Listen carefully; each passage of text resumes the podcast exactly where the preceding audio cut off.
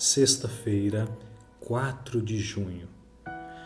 Participando com os discípulos do pão e do vinho, Cristo se comprometeu com eles como seu redentor. Entregou-lhes a nova aliança, pela qual todos os que o recebem se tornam filhos de Deus e coerdeiros com Cristo. Por esta aliança, pertencia-lhes toda a bênção que o céu podia conceder para esta vida e a futura. Esse ato de aliança seria confirmado com o sangue de Cristo, e a ministração da ceia conservaria diante de cada discípulo o infinito sacrifício feito por eles individualmente como parte do grande todo da humanidade caída. O aspecto mais significativo desta aliança de paz é a abundante riqueza da misericórdia perdoadora expressa ao pecador, se ele se arrepender e se desviar dos seus pecados.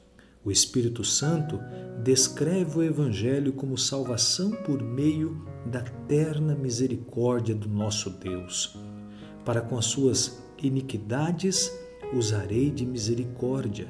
O Senhor declara a respeito dos que se arrependem e dos seus pecados jamais me lembrarei.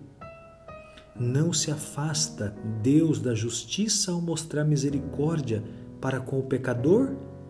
Não, Deus não pode desonrar a sua lei, tolerando que ela seja transgredida impunemente. Sobre a nova aliança, perfeita obediência é a condição devida.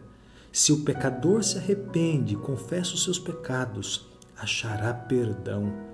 Pelo sacrifício de Cristo em seu favor, é-lhe assegurado o perdão. Cristo satisfaz as reivindicações da lei para cada pecador arrependido e crente.